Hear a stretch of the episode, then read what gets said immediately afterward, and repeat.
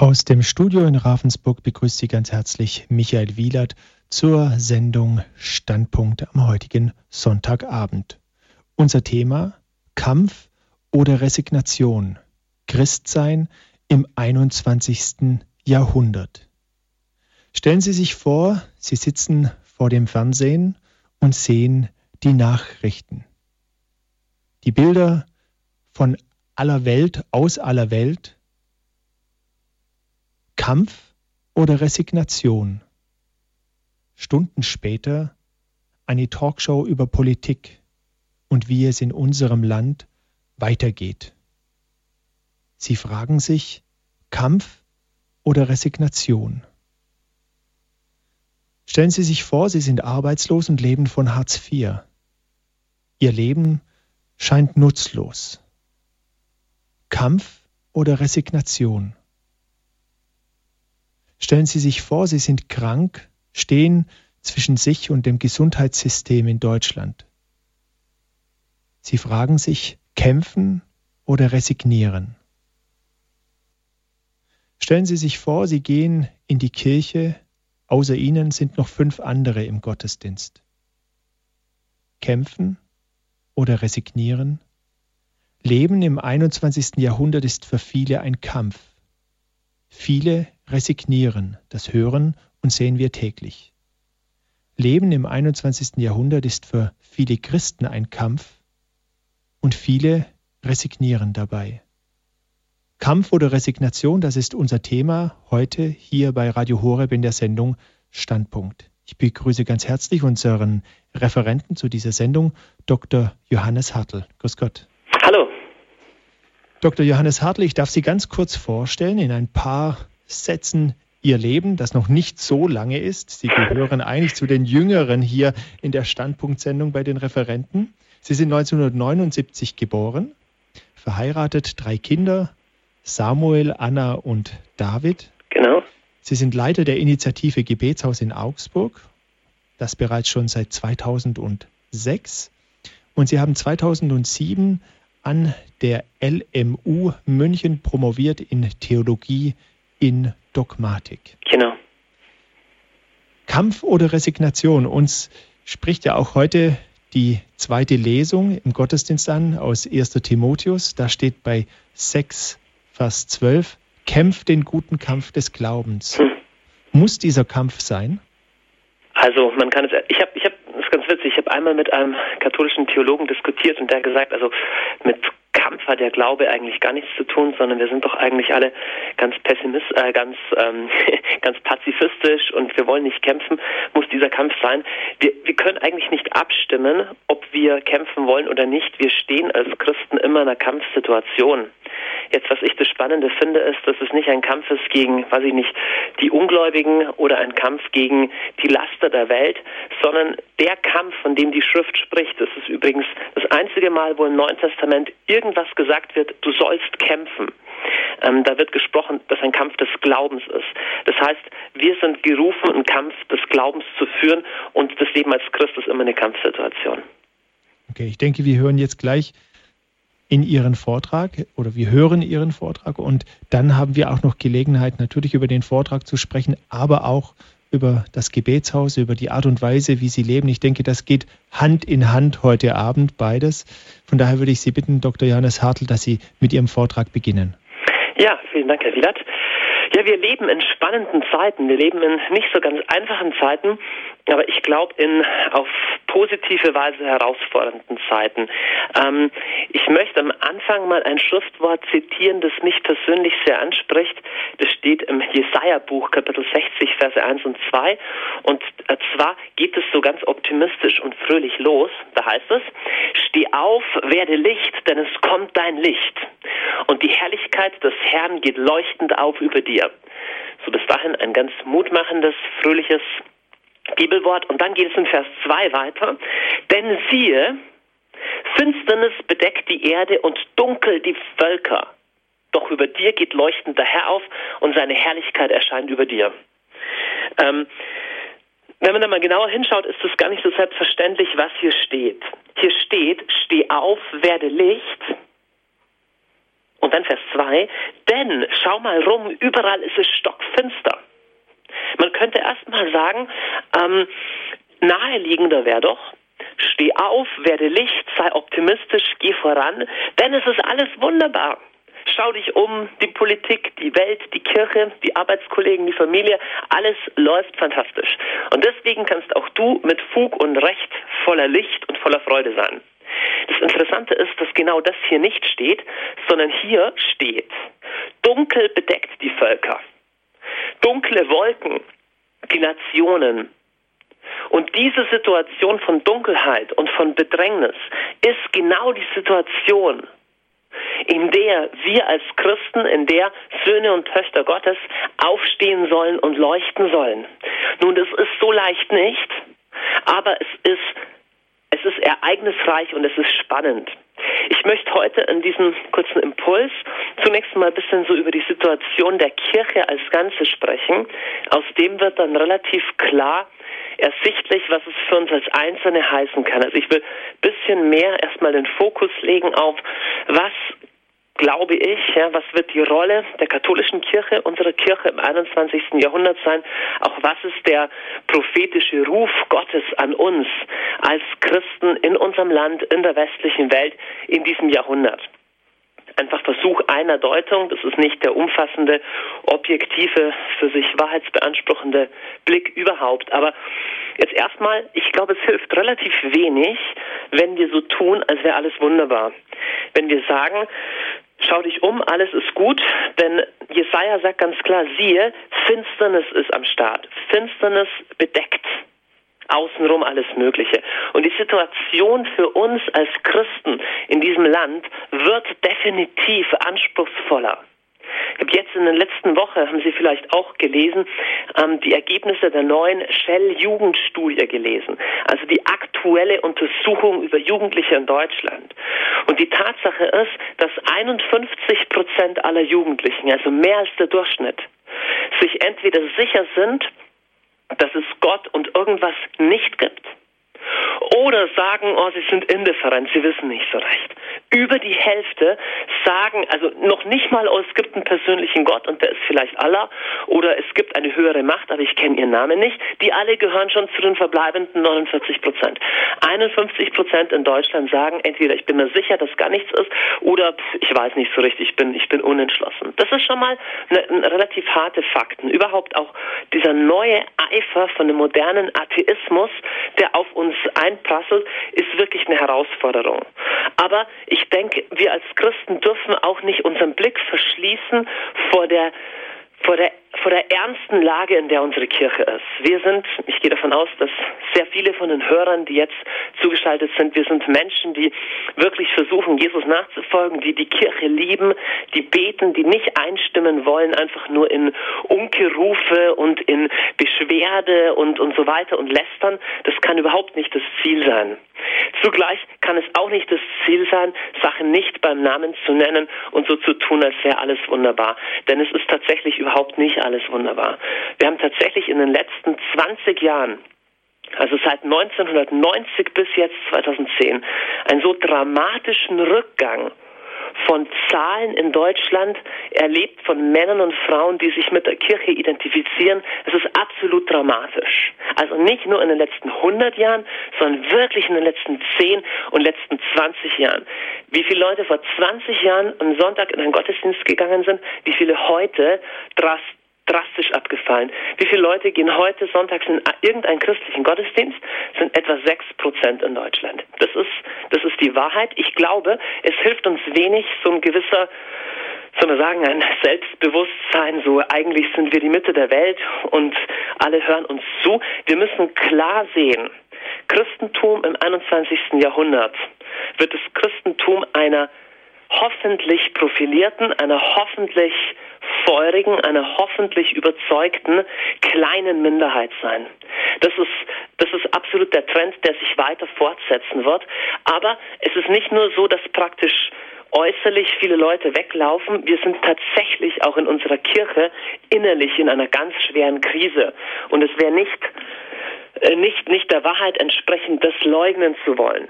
Die ganzen Skandale, die die katholische Kirche im letzten Jahr erschüttert haben, sind nicht nur Ergebnis von übler Nachrede durch die Medien, sondern sind tatsächlich tiefgreifende Erschütterungen.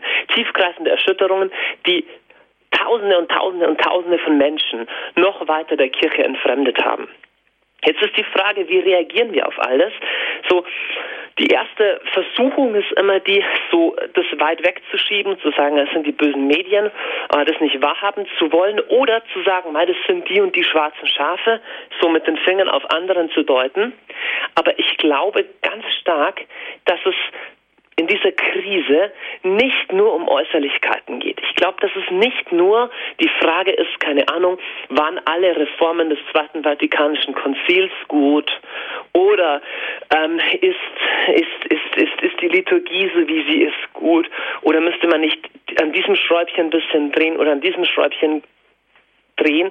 Ich glaube, dass es um was viel Grundsätzlicheres geht. Worum geht es? Wenn man die Schrift anschaut, dann ist ein Grundmuster dargelegt. Wann immer das Volk Gottes in eine Krise kommt, ist es ein Aufruf Gottes für Umkehr und Buße des Volkes. Also, wir sehen das angefangen im Alten Testament, aber auch im Neuen. Wann immer eine Krise kommt, da wird nicht nach außen geschimpft, oh, die anderen sind so böse, die verfolgen uns, die stellen uns nach, sondern es wird immer die Frage gestellt, Moment, wo haben wir als Volk Gottes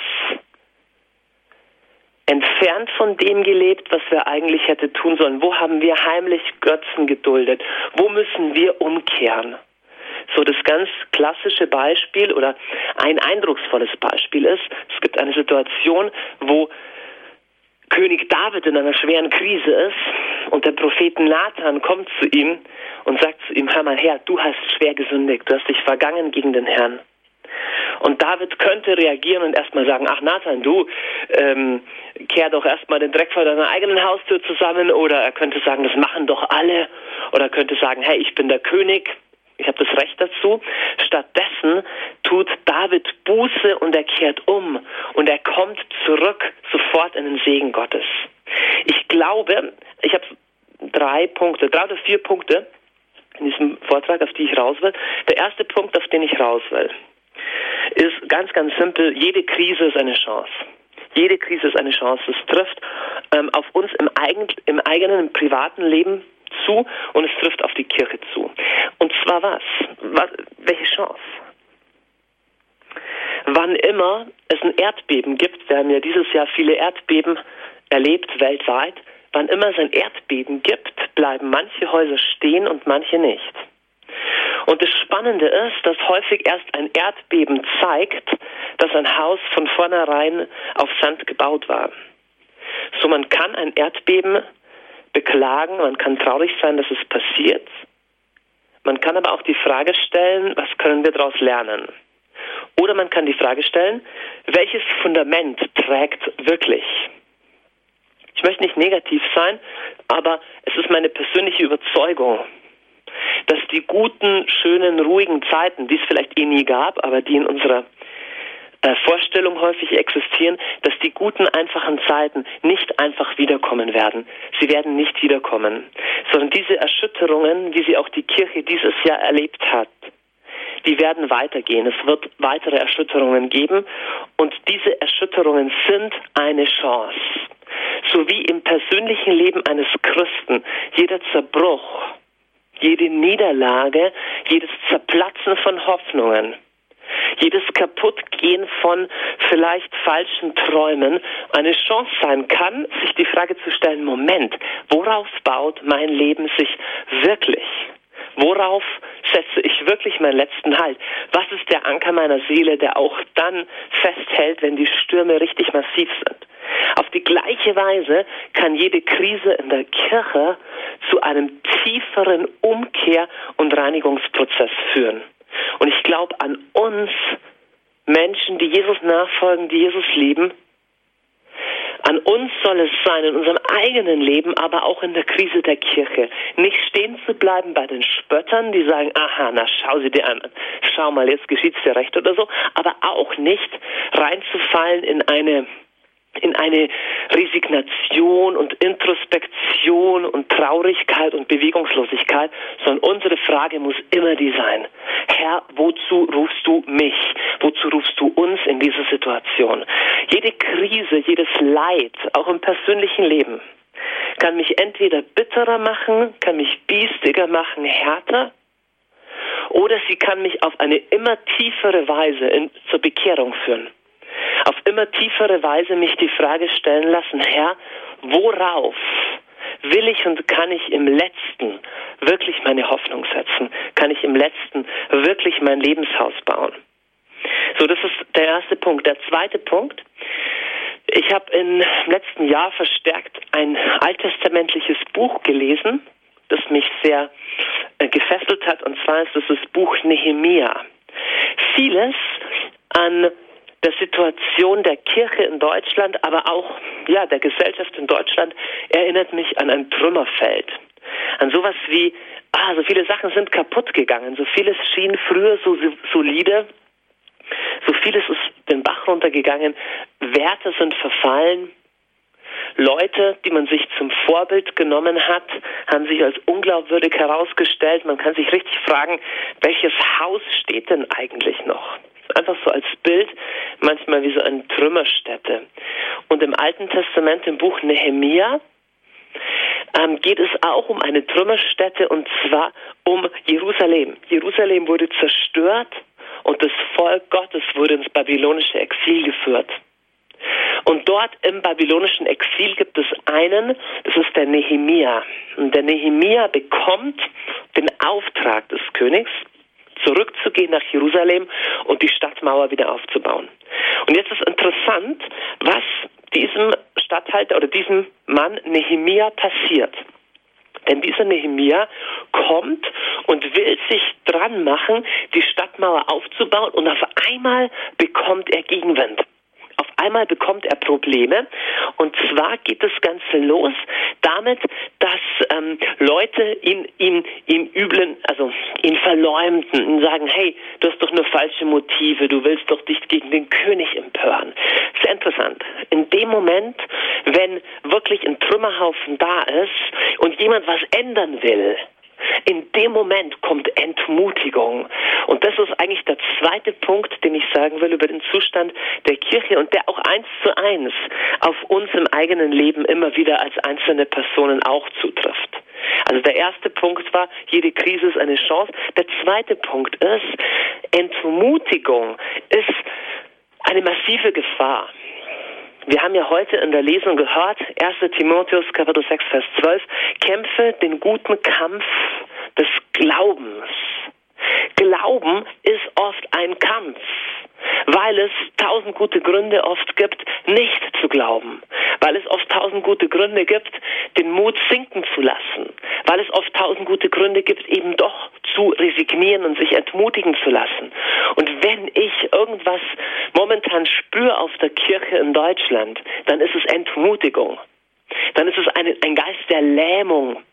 Und zwar in den Chefetagen, äh, bei Entscheidungsträgern, aber auch bei den ganz normalen ähm, Otto-Normal-Kirchenverbrauchern wie Sie und mich. Ähm, Menschen sind desillusioniert, sind entmutigt. Und Entmutigung geht meistens einher mit so einem Zustand der Lähmung. Sehr interessant, wie das im Leben Nehemias passiert. Und zwar kommt es da ganz fromm daher. Da gibt es nämlich Freunde von Nehemia, die sagen zu ihm, Nehemia, hör mal her. Da gibt es Feinde, die wollen dich töten. Das steht in Nehemia Kapitel 6, wenn Sie das nachlesen wollen. Da gibt es Feinde, die dich töten wollen. Ich habe eine gute Idee. Wir sperren uns im Tempel ein. Wir sperren uns im Tempel ein, dann werden die Feinde dich nicht erwischen. Das klingt erstmal fromm, weil Tempel, das ist ein Haus des Herrn und, und da ist man geborgen bei Gott und sowas. Aber Nehemiah antwortet ganz anders. Er sagt, nein, ein Mann wie ich sollte nicht fliehen. Ein Mann wie ich sollte nicht fliehen. Was da dahinter steht, ist eigentlich nämlich nicht die Sehnsucht nach Gebet oder die Überlegung, hey, lass uns im Tempel erst den Rat des Herrn einholen, bevor wir was weiter unternehmen, sondern die dahinterstehende Motivation ist so, so ein entmutigtes Introvertiertwerden. Und es gibt viele Christen, die haben einfach eine Entmutigung zu viel erlebt und sie werden introvertiert.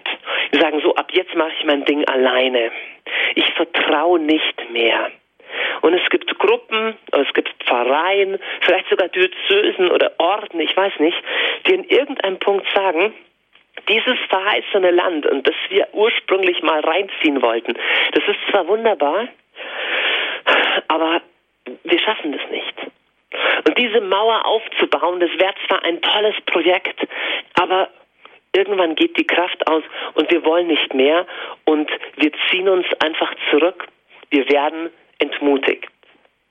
Das Gemeine ist, jede Entmutigung, auch jede Niederschlag, jeder Niederschlag, jede, jede Niederlage, will ich sagen, jede Niederlage birgt zwei Möglichkeiten in sich.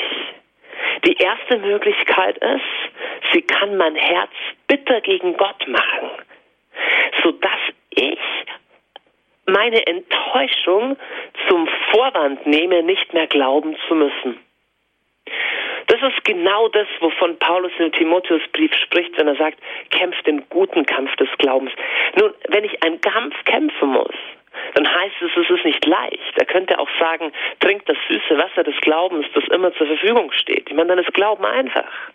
Nein, er sagt, es ist ein Kampf, den man kämpfen muss. Und der Kampf läuft sehr, sehr oft gegen diese schleichende Macht von Bitterkeit. Bitterkeit kommt immer dann, wenn ich enttäuscht werde und sie klopft an meine Tür und sagt, lieber Freund, lass mich ein. Und diese Bitterkeit erzählt dir Lügen. Sie erzählt dir, das wird sich nie ändern, du kannst auch nichts ändern und Gott ist nicht gut. Im letzten läuft es immer darauf raus, Gott ist nicht gut und deswegen tu gar nichts mehr. Vertrau nicht noch ein weiteres Mal, dann wirst du nicht enttäuscht. Das Gemeine ist, in der Introspektion, da sich im Tempel einzuschließen, da ist kein Leben. Das ist nicht, das ist nicht, das ist nicht der, das ist nicht der Punkt. Wir sind erschaffen für einen Kampf. Und unsere Sicherheit ist nie im Rückzug. Nie. Nie im Rückzug. Kann, unsere Sicherheit ist nie im Festhalten bei irgendwas. Jetzt habe ich gerade gesagt, jede Enttäuschung birgt zwei Möglichkeiten. Die erste Möglichkeit war die der Bitterkeit. Was ist die zweite Möglichkeit?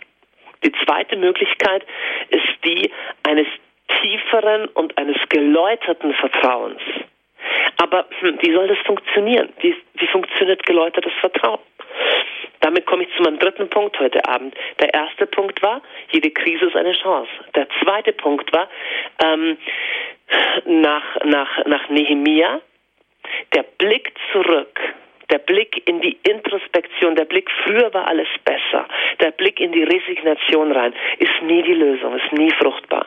Auch für uns als Kirche heute, der Blick zu sagen, früher war alles besser, oder zu sagen, wir machen einfach nur unser Ding, wir schotten uns ab von außen, es kann nie die Lösung sein. Eine Haltung von Lähmung, einfach nur abwarten, wird überhaupt nichts bringen. Von alleine wird gar nichts besser.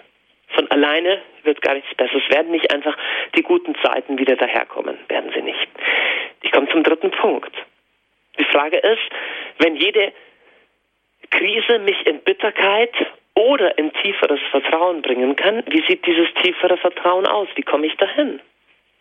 Nehemia wird auf andere Weise auch noch angefeindet, und zwar schon ein bisschen früher, in Kapitel 2 in Kapitel 2 beginnt Nehemia gerade, sich die Mauer anzuschauen von Jerusalem und er kommt zu dem Schluss, Herr Jerusalem muss wieder aufgebaut werden.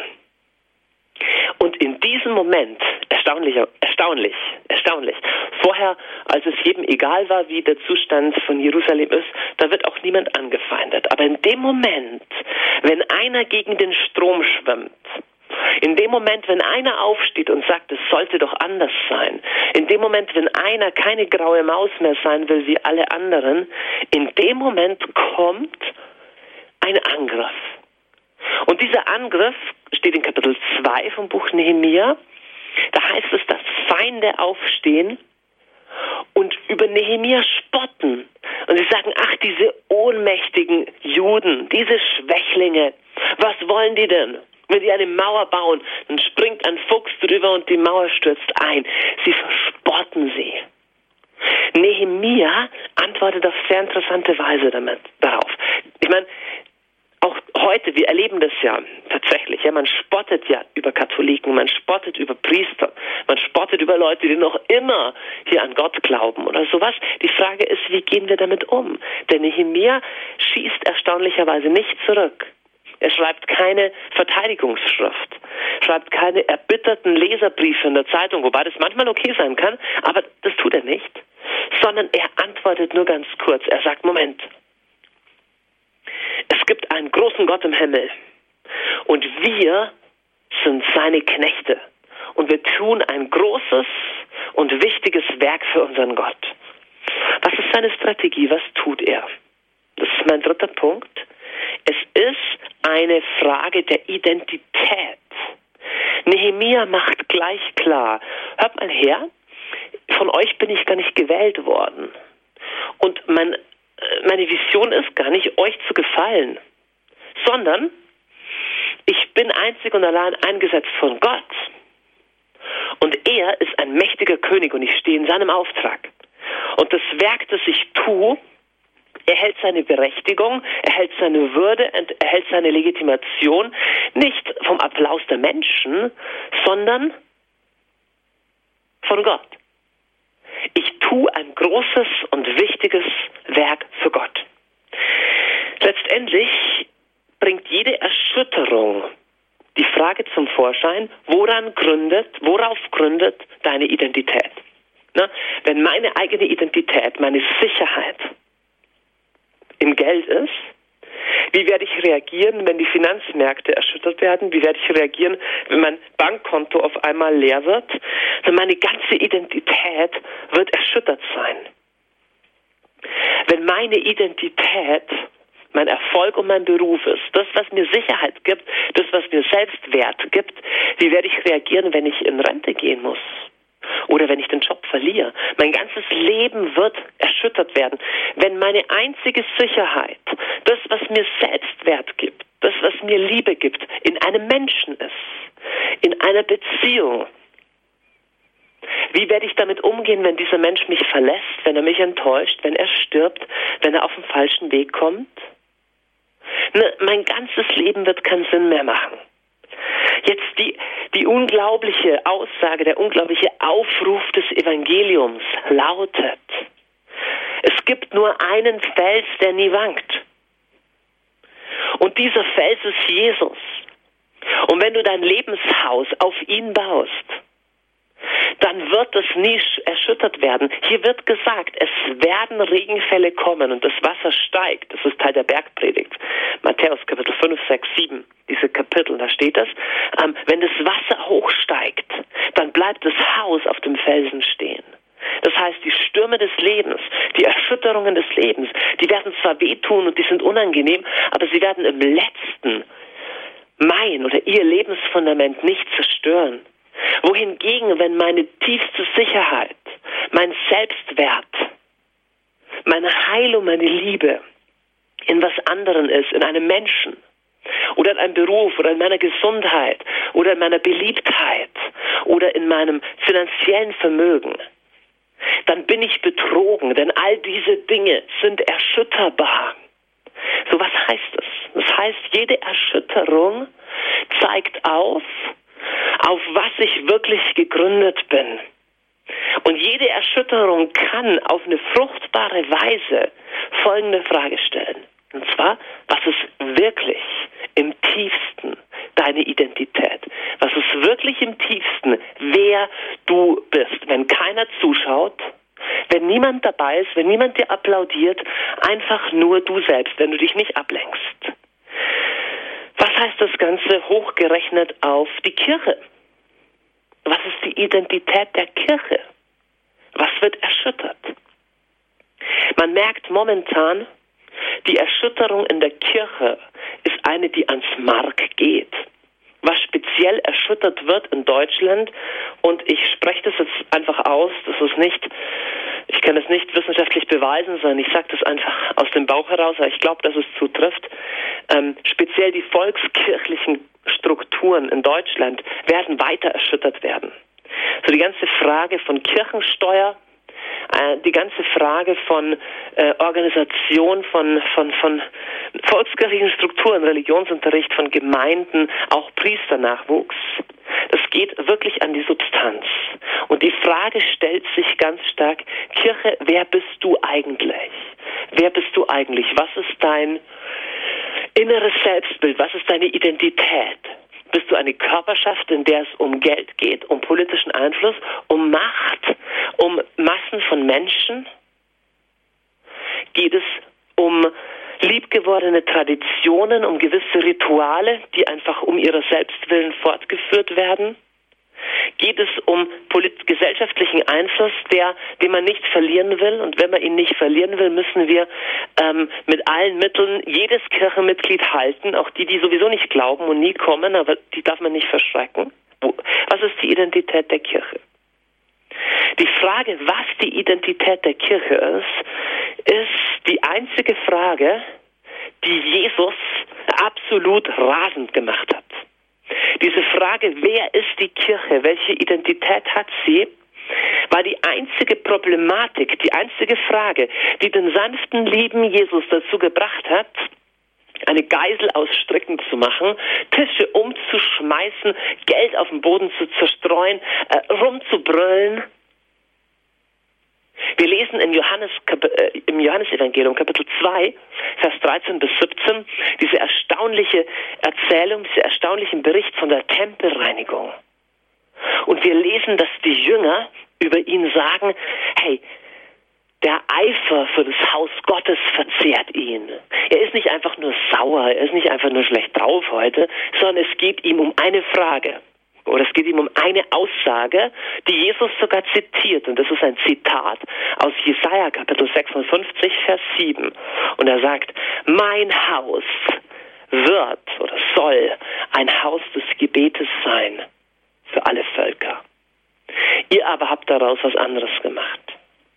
So diese Frage nach der Identität des Hauses Gottes ist für Jesus zentral. Nun, was relativ erstaunlich ist, ähm, alles, was da im Tempel passiert ist, war eigentlich legal. Es stand nirgends in der Bibel, dass man im Tempel kein Geld wechseln darf. Oder dass man da nicht Tauben verkaufen darf oder so. Aber Jesus wird unglaublich leidenschaftlich, wenn die Betonung falsch ist. Er sagt, ich weiß, dass ihr im Tempel auch betet. Aber da läuft so viel anderes Zeug, dass das völlig ins Hintertreffen gerät, obgleich das das Eigentliche sein sollte. Meine Deutung der Erschütterungen in der Kirche heute sind, ist, ist wie folgt. Es sind Erschütterungen, die Gott zulässt, nicht die er macht. Da kommt menschliche Schwäche zusammen, da kommt Anfeindung von außen zusammen, alles Mögliche. Aber es sind Erschütterungen, die Gott strategisch zulässt, um die Kirche zurückzuführen zu ihrer wahren Identität. Und das ist ihre wahre Identität.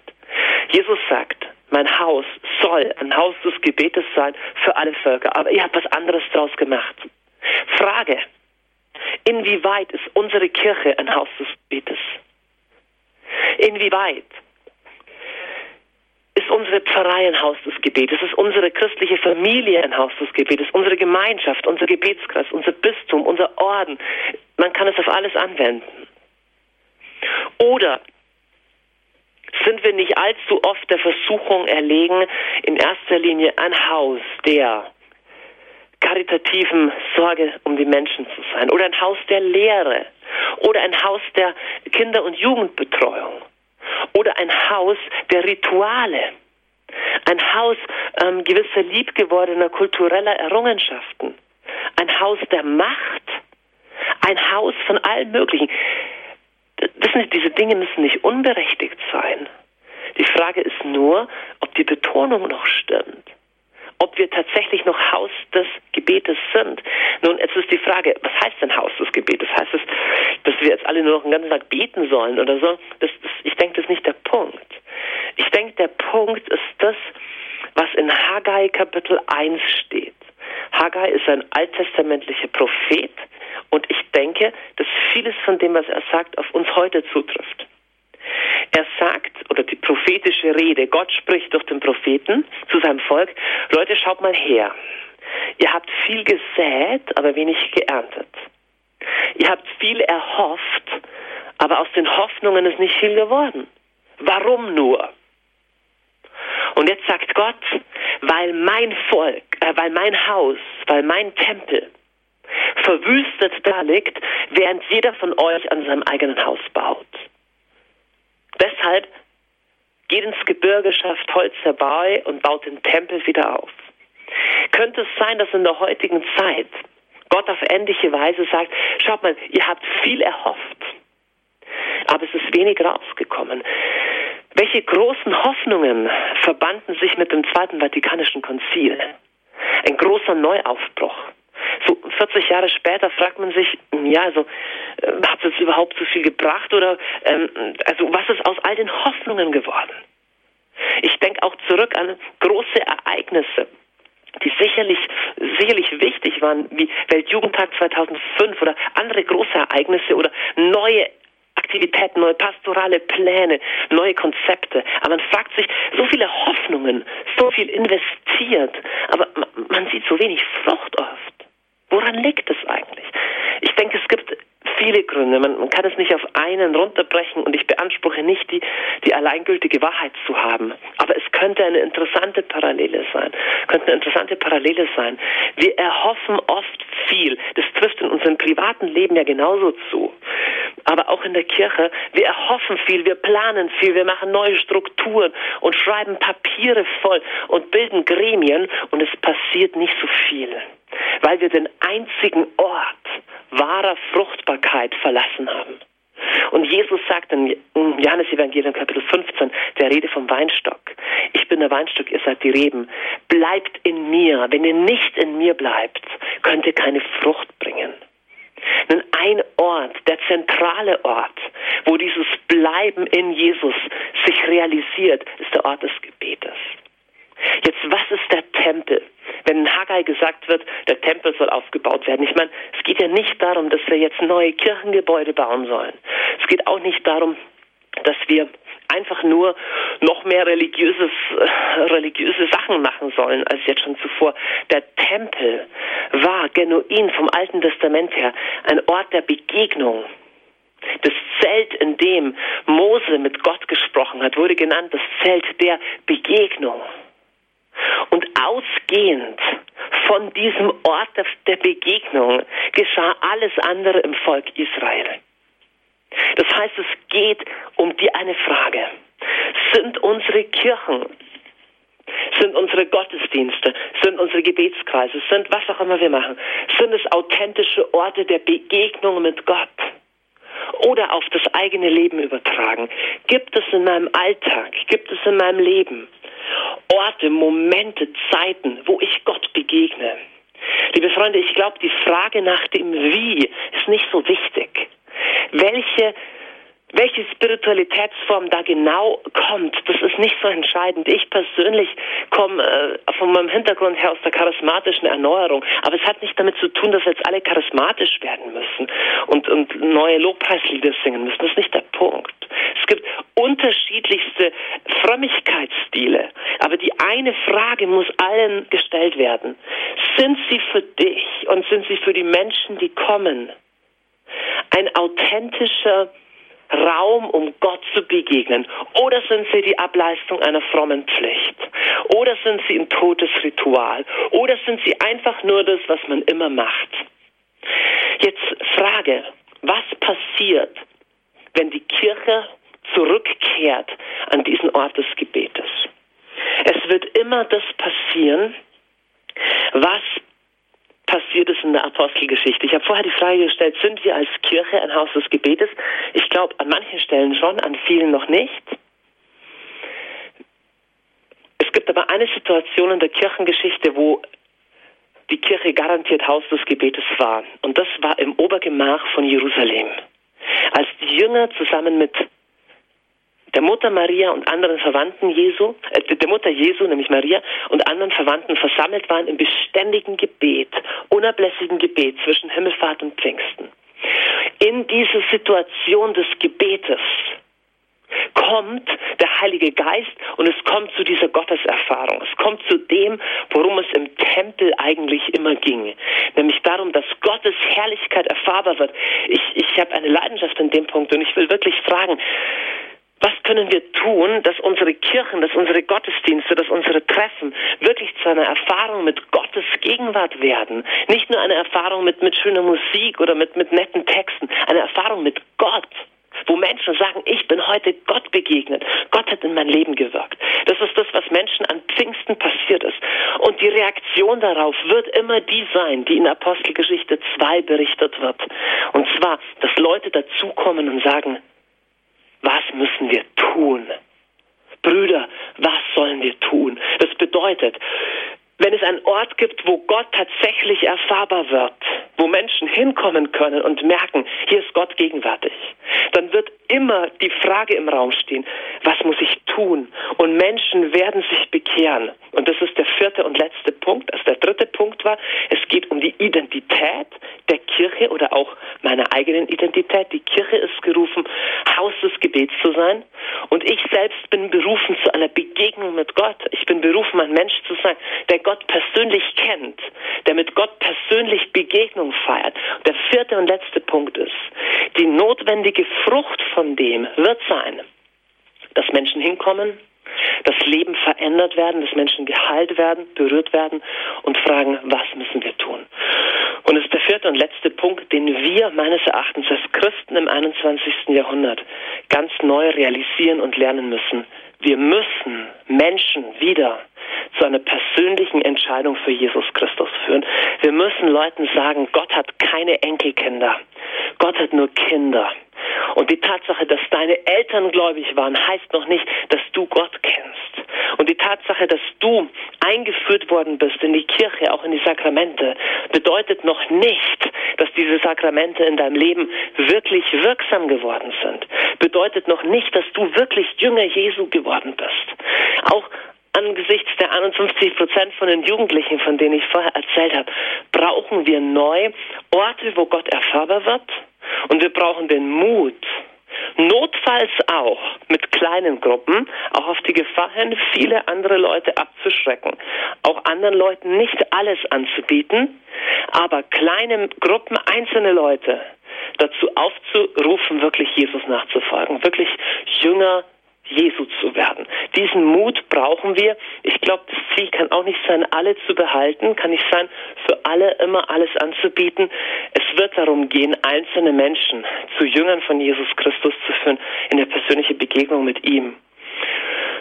Das alles zusammen ist eine Perspektive, die mich mit Hoffnung erfüllt, nicht mit Depression, denn früher war auch nicht alles gut, überhaupt nicht, sondern ich glaube, dass Gott wirklich dabei ist, seine Kirche, seine Braut, die Braut Christi vorzubereiten und schön zu machen, sie zu reinigen von allem Möglichen, so wie jede persönliche Krise in meinem eigenen Leben dazu dienen kann, dass ich auf eine tiefere Weise Jesus begegne dass ich zu einem Haus des Gebetes werde, zu einem Haus des Heiligen Geistes, dass ich selber in meinem Alltag anfange zu beten, die Schrift zu lesen, Jesus zu bekennen.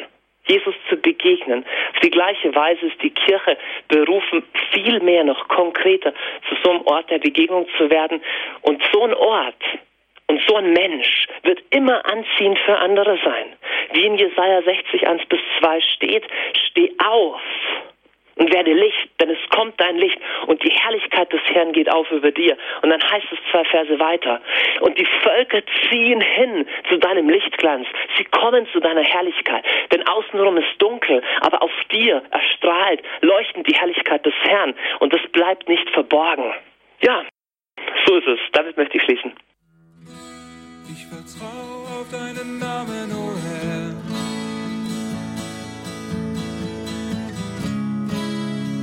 preise deinen Namen, o oh Herr. Nur du bist für mich Sonne und Schild. Ich vertraue auf deinen Namen, o oh Herr.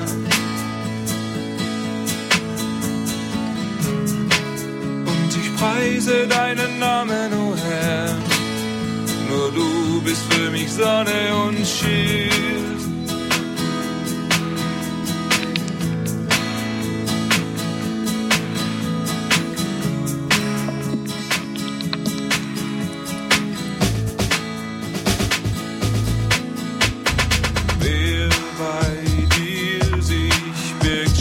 Standpunkt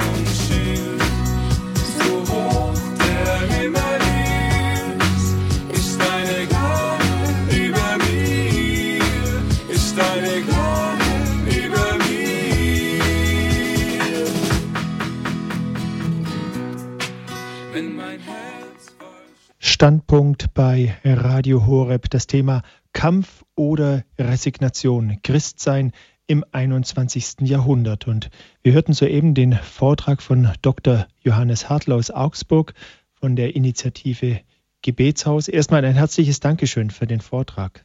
Ja, gerne. Was Sie jetzt gesagt haben, ist natürlich eine große Herausforderung. Vieles leuchtet uns auf, aber manches ist auch noch mit Fragen. Und da denke ich, ist es wichtig, dass wir auch auf ihr Leben blicken. Wir informieren oft hier über die Initiative Gebetshaus. Wir haben schon einige Vorträge von Ihnen gehört und ich habe das zu Anfang gesagt, dass Sie verheiratet sind, drei Kinder haben.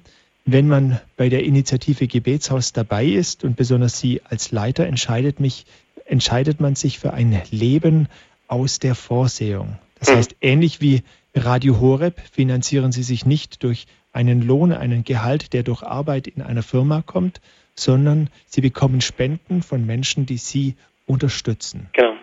Was bedeutet das? Ich gehe mal davon aus, Sie haben sich gemeinsam mit Ihrer Frau dafür entschieden. Ja, ja, ihre, auf jeden Fall. Ihre, ihre Kinder werden in diese Lebenssituation hineingeworfen. Ja. Und wenn ich das jetzt sehe oder gehört habe, Krise, Chance, Ermutigung, äh, wie lebt es sich als junge Familie in dieser Spannung drin, auch in der Spannung, in der wir in Deutschland sind, indem man sagt, wir leben aus der Vorsehung, wir, wir setzen alles auf Gott. Unser, unser ganzes Fundament ist Jesus Christus. Wir haben eine Berufung und wir leben das 100 Prozent. Ja, wie lebt es sich? Ich, äh, ich würde jetzt gerne ähm, so groß heldenmütig erzählen, wie schwer das ist, aber dass wir das doch wacker durchstehen. Aber ich muss ehrlich sagen, ähm, das, das Wort aus Matthäus Kapitel 6 ist wirklich wahr. Sucht zuerst das Reich Gottes und alles andere wird dir dazugegeben. Ich habe wirklich erst heute ähm, mit meiner Frau über das gesprochen, was für, was für ein Vorrecht es ist und was für ein Glück es ist, so einen Lebensstil führen zu dürfen. Ich kann einfach nur sagen, dass, äh, dass, Gott, dass Gott treu ist. Das klingt zu einfach oft, aber Gott ist besser, als wir glauben. Wir haben oft den Eindruck, Geld oder die Sicherheiten eines Arbeitsplatzes sind größer als die Sicherheiten, wenn wir Gott folgen. Aber das ist einfach nicht wahr. Jeder Arbeitsplatz, der kann von heute auf morgen wegrationalisiert werden oder fast jeder.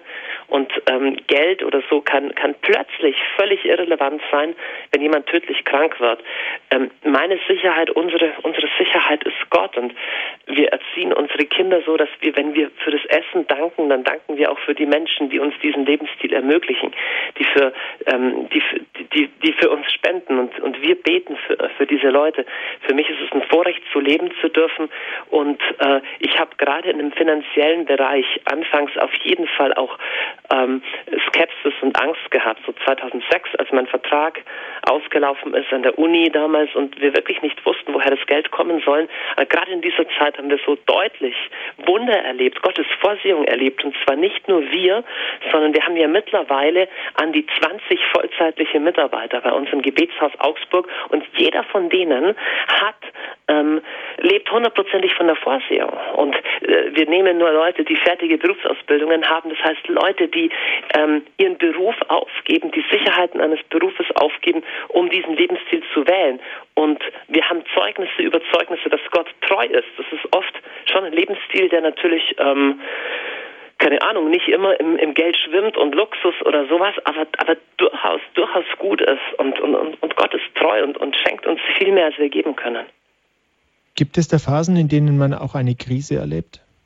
Und wo man vielleicht jetzt nicht den Lösungsweg, über den wir gleich reden werden, über die vier Punkte, die wir im Vortrag gehört haben, die man da nicht so klar sieht? Ich denke, der Kampf des Glaubens bleibt ein Kampf. Auf jeden Fall. Und wenn, wenn wir eine größere Sache brauchen oder eine größere Anschaffung haben, dann, dann dann müssen wir den Kampf des Glaubens kämpfen, dann, dann müssen wir beten. Und da gibt es auch Zeiten, wo, wo das schwerer ist, äh, wo das, wo das einfacher ist. Aber ich muss ehrlich gestehen, gerade der Punkt Finanzen ist bei mir oder ist bei uns in der Familie äh, was, wo wir, wo wir Gott so oft helfen gesehen haben, dass das jetzt kein Angstthema ist. Es gibt andere, andere Dinge, wo es, wo es mir manchmal schwerer fällt zu glauben und, und nicht entmutigt zu sein. Steht das die Initiative Gebetshaus auf der Vision, die auch im Vortrag äh, rauskam oder zur Sprache kam, dass wir momentan Gebet brauchen und das Gebet der Ursprung der Umkehr sozusagen ist.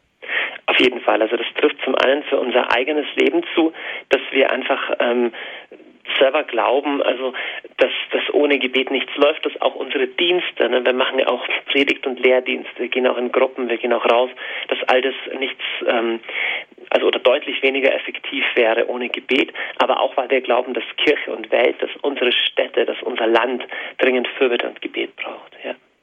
Standpunkt bei Radio Horeb am Mikrofon Michael Wielert. Unser Thema Kampf oder Resignation Christsein im 21. Jahrhundert. unser Referent heute aus Augsburg zugeschaltet, Dr. Johannes Hartl von der Initiative Gebetshaus.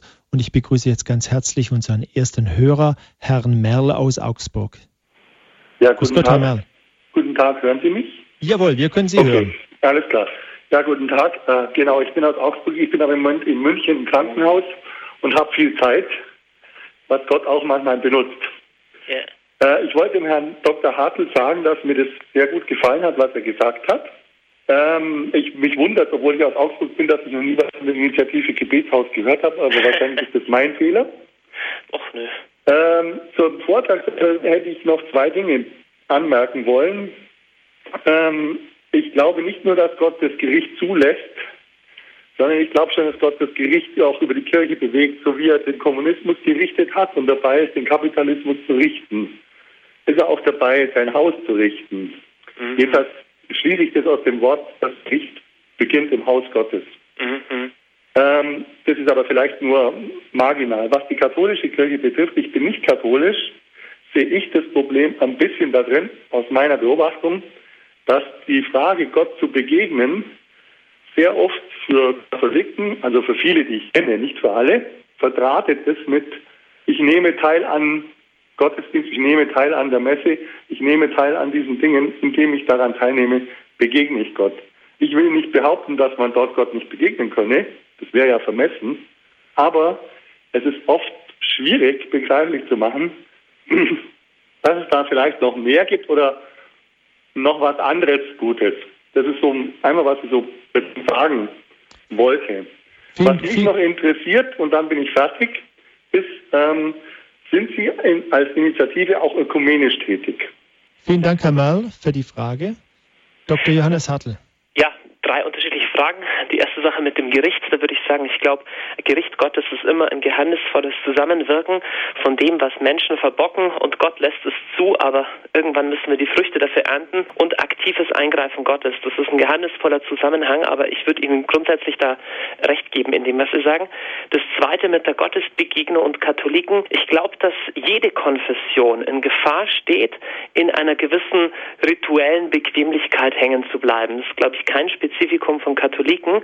Und die Herausforderung muss immer die sein, nicht, nicht das Rad unbedingt neu zu erfinden, aber die Angebote an Gottesdienst, auch an Sakramenten, die es gibt, auf eine Art und Weise selber zu leben und auf eine Art und Weise zu vermitteln, dass sie als Gottes erfahrbar, als Gottes Begegnung ähm, erlebbar und auch nachvollziehbar werden und glaubwürdig und transparent dafür werden. Jetzt drittens zu Ihrer Frage. Unsere äh, Initiative Gebetshaus arbeitet ökumenisch, ja. Okay. Ich, ich möchte noch bei der zweiten Frage nachhaken. Da geht es ja um die Gottesbeziehung, dass die für viele Menschen nur im Gottesdienst stattfindet. Welches Gleichgewicht, Dr. Johannes Hartl, denken Sie, müsste das haben, die persönliche Zeit mit Gott und die Zeit im Gottesdienst gemeinsam? Weil Gottesdienst in die Kirche gehen heißt ja auch in Gemeinschaft. Das heißt, Gott erfahren, Gott begegnen, ganz persönlich, solo, sage ich jetzt mal, und als Gemeinde. Welches Gleichgewicht muss das ungefähr haben, Ihrer Erfahrung nach? Also ich weiß nicht, ob man da eine allgemeinverbindliche Zahl aufstellen kann, aber das eine wird immer ohne das andere irgendwie ähm, äh, ungut werden. Für mich eine schöne Stelle ist im Philipperbrief, da heißt es, wenn ihr zusammenkommt, dann soll jeder was mitbringen. Der eine ein Psalm, der andere eine Lehre und so. Das haben wir zwar heute in der Liturgie nicht unbedingt, dass jeder einen Beitrag mitbringen kann, aber dahinter steht die, die Idee, nicht der Gottesdienst ist primär und der einzige Ort, wo ich auftanke, sondern jeder Christ lebt schon zu Hause in seinem Alltag eine glaubwürdige Beziehung mit Jesus. Und wenn die Gemeinde dann zusammenkommt zum Gottesdienst, hat jeder was, was er beitragen kann. Also ich würde einfach sagen, das eine wird ohne das andere einseitig und auf irgendeine Weise hohl. Es, es bedarf wirklich beider Formen. Herr Merl, vielen Dank für Ihren ja. Anruf und für Ihre Fragen. Ich bedanke mich auch. Dankeschön. Auf Wiederhören. Wiederhören. Die nächste Hörerin ist die Frau Felk aus Ravensburg. Grüß Gott. Herr Felk. Herr Felk. Entschuldigung, ja. Herr Felk. Grüß Gott. Gott, Herr Felk. Gut, ja. Ich hätte noch ein Zeugnis abzulegen, und zwar, wie es mir gegangen ist. Ich war, bin von, von Beruf aus Apothekerassistent, habe auch dann probiert, noch zu studieren, war aber auch dazwischen bei der Bundeswehr, was auch nicht so gut war, ja. Und jetzt möchte ich einfach sagen, Gott hat mich den Weg hierher geführt nach Weißenau, ja. Ich war mal in der Klinik, auch in der Klinik, aber jetzt bin ich in einer Vierer-WG, wo ich sehr viel Zeit den Mittag für mich habe und ab und zu auch Besuche noch mache und äh, auch beim Bibelkreis bin und äh, ja, äh, schön. Vielen Dank, Herr Feld. Genau, und äh, ich habe früher gemeint, also ohne Stress geht's viel besser und das habe ich jetzt eigentlich erreicht und ohne Hektik, ja, vor allem, ja. weil unsere Welt ist so doch voll Hektik und ja. ach ja, das Ja, aber schön, wie Gott so führt. Problem, das ja. freut mich zu hören. Bitte? Schön, wie Gott so führt. Das freut mich zu hören. Genau, Dankeschön. Ja, das finde ich auch, ja. Vielen Dank. Danke, Danke. Wiederhören. Danke, Herr Felk. Als nächstes haben wir eine Hörerin aus München. Äh, grüß Gott. Ich, grüß Gott. Äh, mir hat so gefallen, äh, diese Nehemiah, äh, wenn ich richtig verstanden habe, Nehemiah war so eingeschlossen und äh, seine Feinde haben haben ihn versucht zu resignieren. Er hat gesagt, wir haben einen äh, Auftraggeber, Gott ist der Auftraggeber und wir sind genau. die Knechte.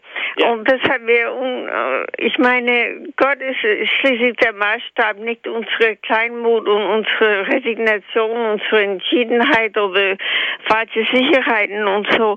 Und ich wollte nur sagen, dass, äh, ob ich das richtig verstanden habe, dass, äh, ich meine, Gott ist der Maßstab aller Dinge und diese Nähe mir, er ist groß großartig, wie er geantwortet hat. Gott ist der Auftraggeber und wir sind die Knechte und wir haben uns ihm zu unterwerfen und wollte Ihnen nur sagen, dass das, ob ich das richtig verstanden habe. Und diese Resignation und oh, ich gebe auf und introvertiert sein und äh, wie kann Gott das zulassen? Das ist ein Vorwurf auf Gott. Ja. Und Gott macht keinen Fehler. Ja. Sie haben das ganz genau richtig erkannt. Sie haben sehr gut, Sie haben gut aufgepasst. Genau, der Nehemia hat verstanden, dass viel entscheidender als die Meinung von den anderen Leuten ist, die, die Perspektive äh, aus Gottes Sicht der Dinge. Es steht in Nehemia Kapitel 2, kann man auch gut nachlesen. Ich glaube, Sie haben genau den springendsten Punkt erfasst. Dankeschön. Ich danke Ihnen. Danke, danke Ihnen. Dr. Johannes Hartl, Gott ist der Maßstab. Bei Nehemia gab es Freunde, die ihm da gut zugeredet haben. Auch Hiob hatte Freunde, also äh, die ihm zugeredet haben und gesagt haben, überleg mal, ob da nicht irgendwas ist. Äh, jetzt hat man Freunde, man hat, manche haben viele Freunde, manche haben wenige und der Freund zählt ja immer am meisten. Das ist ja derjenige, der mich kennt. Mhm. Äh, und äh, wie kann ich da an Gottes Stimme festhalten? die droht ja fast unterzugehen, wenn da sieben, acht Freunde um mich rum sind, die sagen, na, jetzt solltest du aber mal überlegen, in den Tempel zu gehen, den sollten wir abschließen und da sollten wir uns zurückziehen. Das ist ja fast schon die halbe Welt, die einem da rät, was anderes zu tun. Wie bleibt ja. man da standhaft? Ja, ähm, kann, nur sagen, die, ich, hab, ich bin Mensch, der hat Angst vor Hunde. Ich mag Hunde nicht so besonders gern, aber man sagt, dass Hunde Angst riechen können. Die können riechen, ob einer nervös wird. Und so als Mensch versuche ich auch ein Mensch zu sein, der Angst riechen kann. Das bedeutet, ich selber versuche nie eine Entscheidung aus Angst rauszutreffen. Wenn ich merke, eigentlich ist Menschenfurcht oder Angst und Entmutigung meine Motivation, dann werde ich ganz vorsichtig. Und auf die Art und Weise ähm, habe ich versucht, so ein Organ zu entwickeln. Ich glaube, das kann jeder Mensch entwickeln, so Angst rauszuhören. Und es gibt Leute, die sagen was, was richtig klingt, aber die Motivation dahinter ist Angst. Und wenn, wenn, wenn zu mir ein Freund kommt und ein Ratgeber kommt und mir was rät, ich habe häufig Leute, die zu mir was sagen und mich irgendwie raten, und ich merke, seine Motivation ist eigentlich Angst, ist eigentlich nicht Vertrauen und Glauben, dann, ähm, dann bedanke ich mich ganz herzlich und äh, freue mich über das Gespräch, aber ich äh, möchte mein Leben auf Vertrauen auf Gott und auf Glauben bauen. Ich will einen guten Kampf des Glaubens kämpfen und nicht den guten Kampf der Angst, nur weil ich das tun will, was meine Freunde für richtig erachten. Ich möchte wirklich klar sagen, in dem Moment, wo der Nehemia sagt, ich mache was, was noch keiner gemacht hat, ich gebe mich nicht zufrieden mit dem Status quo, ich baue die Mauer wieder auf, in dem Moment hat er Feinde und auch Freunde, die ihn versuchen abzulenken, ihn rauszureden. Und es wird jedem Menschen genauso ergehen, der irgendwas Neues versucht, der gegen den Strom schwimmt, der nicht das macht, was alle macht. Und da kann eine gute Frage sein, höre ich Angst aus deinem Rat oder höre ich Gott Vertrauen aus deinem Rat? Und wenn Angst, dann möchte ich diesem Rat gerne nicht folgen. Sehr gut. Als nächste Hörerin begrüße ich Frau Christa aus Schwelm. Grüß Gott. Grüß Gott. Ja, ich möchte mich äh, bedanken für den schönen Vortrag. Also ich freue mich immer, wenn Sie äh, einen Vortrag halten, nämlich Sie haben noch äh, ein gewisses Feuer des Heiligen Geistes in sich. Und das äh, finde ich also sehr schön. Also ich muss heute bekennen, ich war gestern Abend äh, zur Messe und ähm, da äh, die letzten Tage immer sehr anstrengend war, habe ich gedacht, so jetzt gehst du heute Abend in eine Messe. Mein Mann ist nicht da, also musste ich meinen Tag selbst gestalten. Und dann hatte ich aber viele Anrufe und dann habe ich gedacht, so jetzt käme ich wieder zu spät. und jetzt habe ich habe ich gedacht, nein, also äh, das das geht nicht. Dann bin ich also in eine Kapelle gegangen und habe äh, äh, Gott eben dieses kleine Chaos von, von Tag, äh, das auch zum Teil sein musste, äh, habe ich äh, gebracht und äh, und ich habe ihm Danke gesagt und ich wurde zusehends ruhiger. Oh, also äh, das, ähm, also die Anbetung ähm, hat dafür gesorgt, dass ich wieder Licht wurde. Ja, also bei mir war es dunkel. Genau. Und äh, und wo äh, was ich also sehr gut äh, für mein Leben empfinde und auch für andere Leute. Ähm, ich habe also vor 30 Jahren Cosillo mitgemacht und dann äh, ähm, hat Gott äh, einen ganz kleinen Stein aus meiner Mauer, die ich um mich herum gemacht hat, äh, rausgebröckelt äh, und dann fielen nachher die andere, anderen Steine durch das Leben im Geistseminar. Ich fühlte mich von Gott geliebt und konnte dann auch äh, dann seine Liebe antworten und auch immer wieder auch andere Leute mehr lieben. Schön. Weil ich ja äh, geliebt bin und ich mich auch lieben muss, sag ich mal, und, äh, und auch zeitweise schaffe, auch nicht immer. Und, ähm, aber ich denke mir, es ist wirklich ein Kampf, äh, bis wir äh, in Gottes Arme sind. Ja. Weil, also ich denke mir, äh, wir fallen auf die Nase und stehen wieder auf.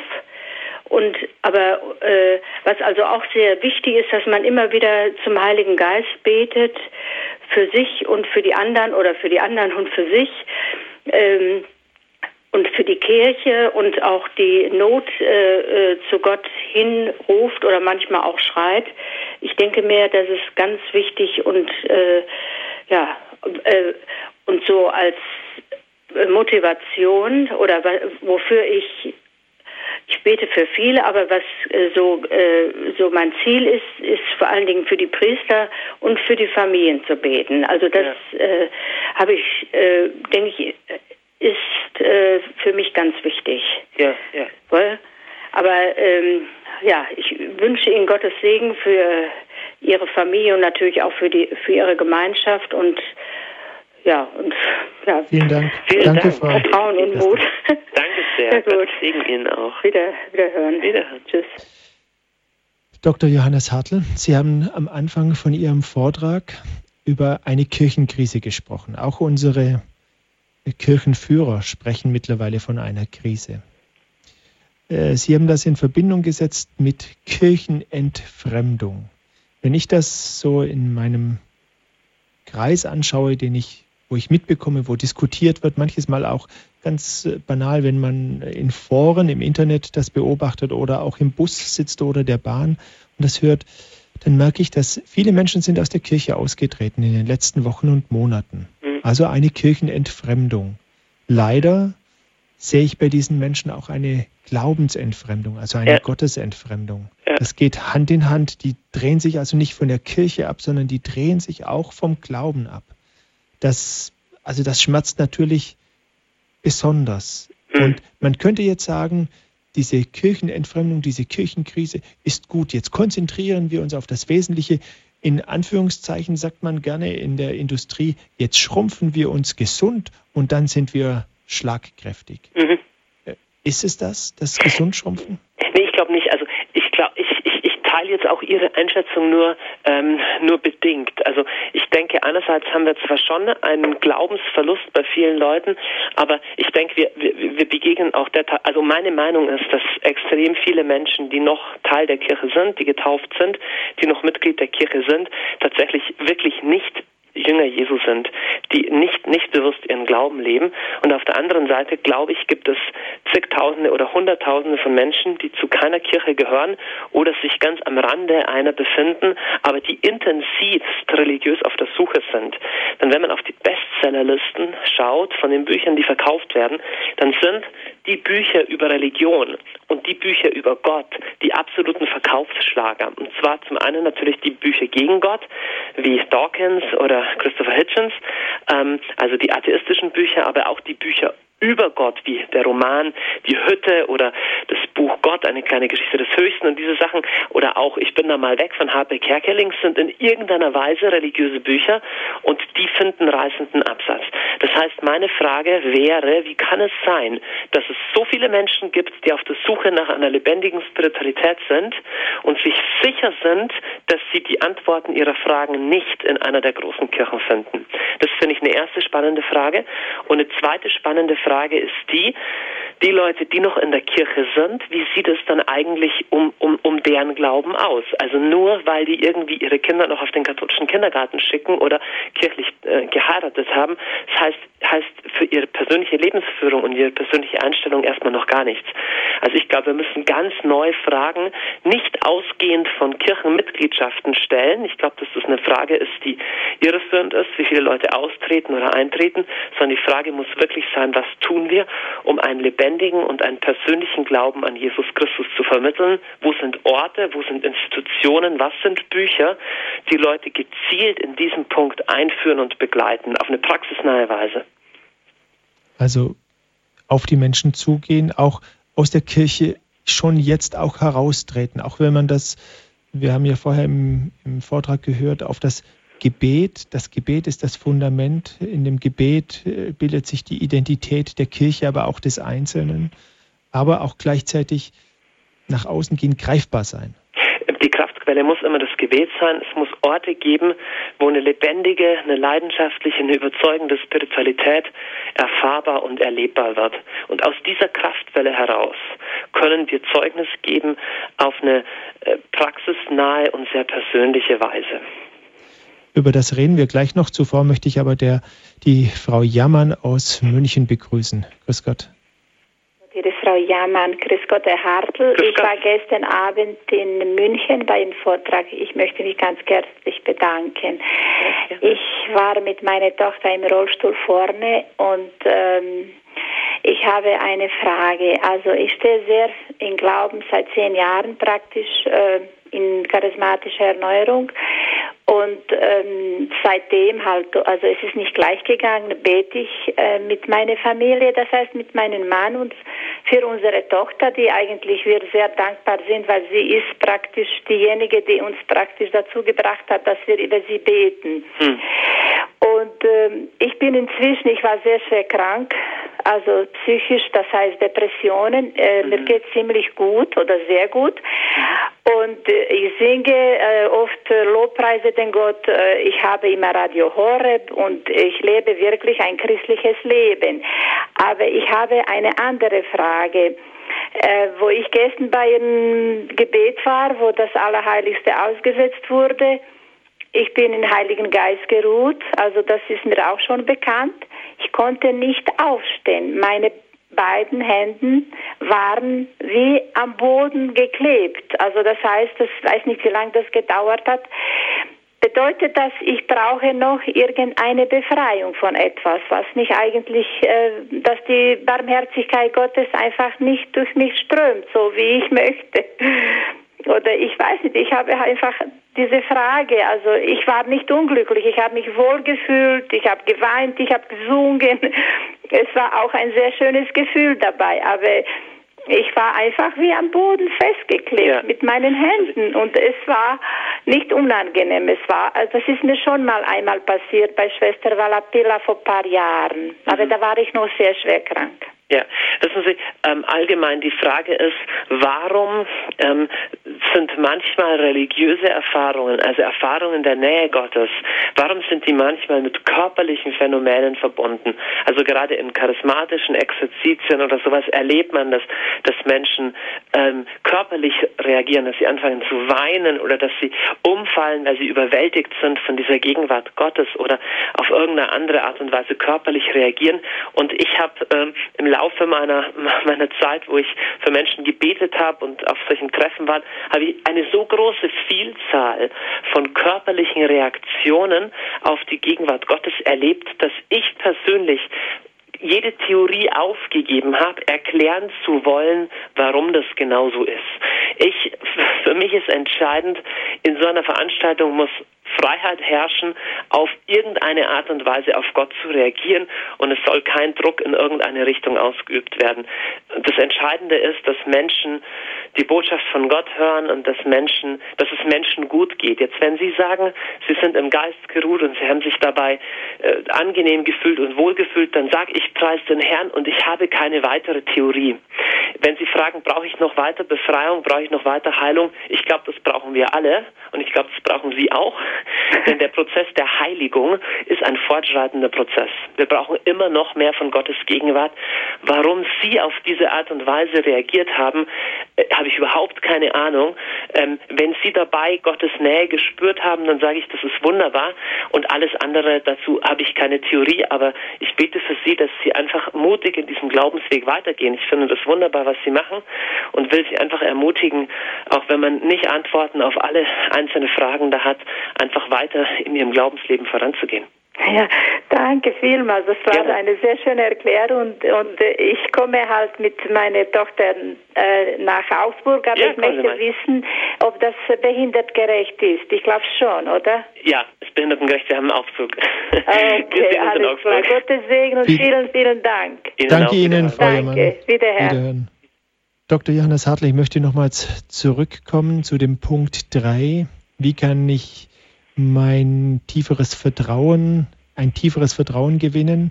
Die Frage nach meiner Identität, wo es um das Gebet ging, dass sich ja. darin im Gebet diese Identität bildet. Wenn ich heute zu vielen Menschen sage, oder wenn ich zu manchen Menschen sagen würde, du musst beten oder du musst mehr beten oder so, dann hat das auch, das, das kann auch in die frömmelnde Richtung gehen. Ja, ja, das stimmt auf jeden Fall. Ähm, ich hasse es eigentlich in Verbindung mit Gebet von irgendeinem Müssen oder Sollen zu sprechen. Ich meine, es ist fast so wie wenn, ähm, wenn ich zu meiner Frau sage, wenn du eine gute Ehefrau sein willst, dann musst du mich jeden Tag küssen. Oder musst du nett sein zu mir. Also ich will ja nicht, dass sie es macht, weil sie es muss.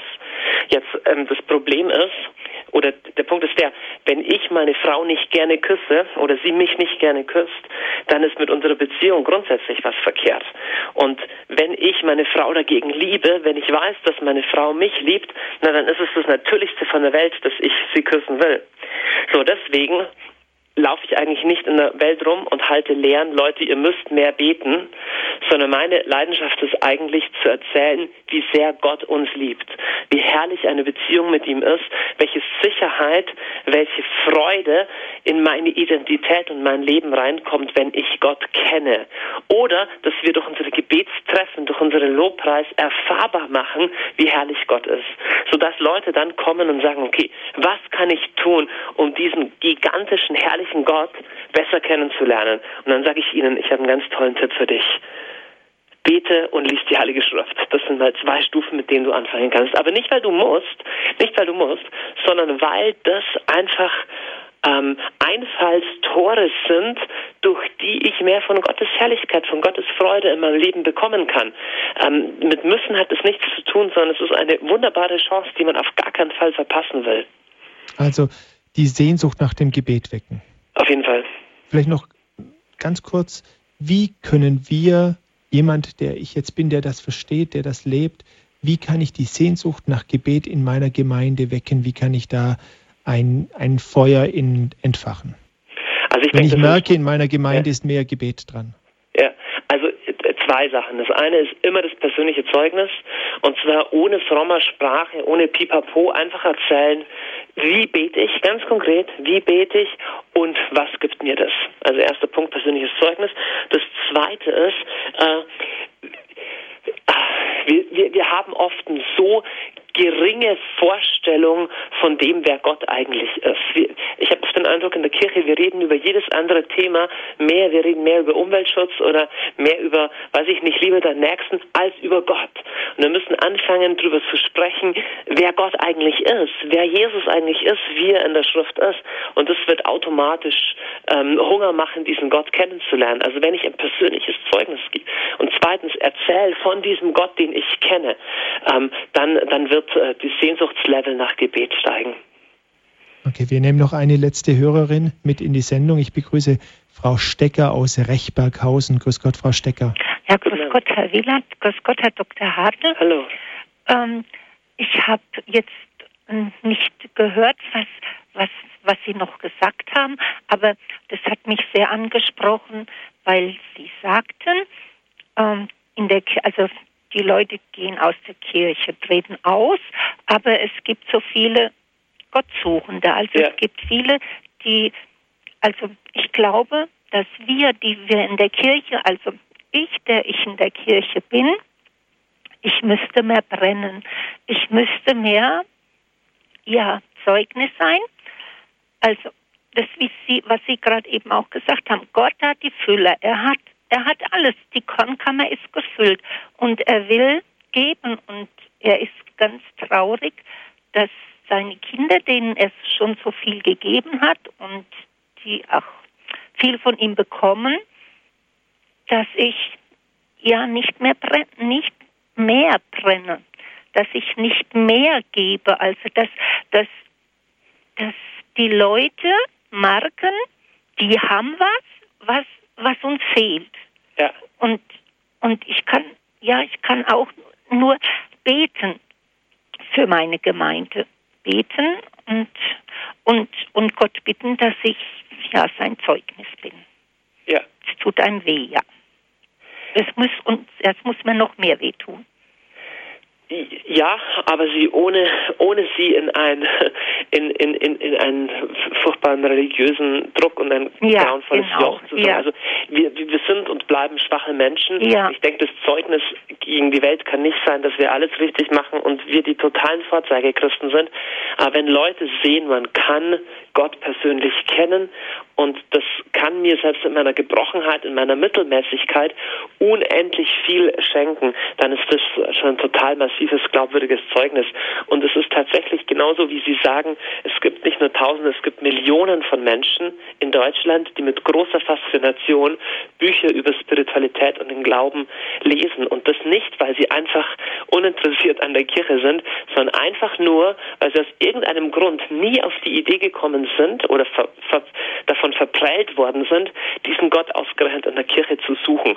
Und an diese Leute kommt man ausschließlich ähm, auf einer persönlichen Ebene ran. Ja. Ja. Mhm. ja.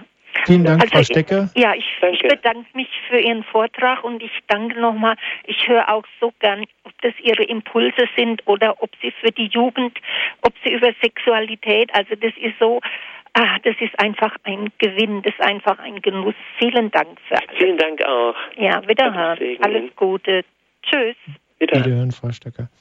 Ja, wir sind gegen Ende der Sendung. Ich gebe gerne noch ein paar Informationen. Wer mehr über den Hintergrund, wo Dr. Johannes Hartl herkommt, wissen möchte, der kann natürlich sich auf der Internetseite umsehen www.gebetshaus.org. Ein herzliches Dankeschön nochmal für den Vortrag, für Ihre Zeit, dass Sie Rede und Antwort gestanden sind. Gerne, wiederhören. Liebe Hörerinnen und Hörer, wenn Sie die Sendung nochmals hören wollen, dann gibt es die natürlich als Podcast bei uns auf der Internetseite unter www.horeb.org www.horeb.org oder bestellen Sie sich die Sendung auf CD bei unserem CD-Dienst. Das geht auch über die Internetseite oder ganz direkt morgen früh ab 9 Uhr bis 12 Uhr und von 13 bis 16 Uhr über den CD-Dienst. Der CD-Dienst hat folgende Telefonnummer 08323 96 75 120. Ich wiederhole die Telefonnummer des CD-Dienstes 08323 9675 120 oder über unsere Internetseite www.horeb.org. Ich wünsche Ihnen einen gesegneten Abend. Bleiben Sie dran hier bei Radio Horeb. Aus dem Studio in Ravensburg verabschiedet sich Michael Wielert.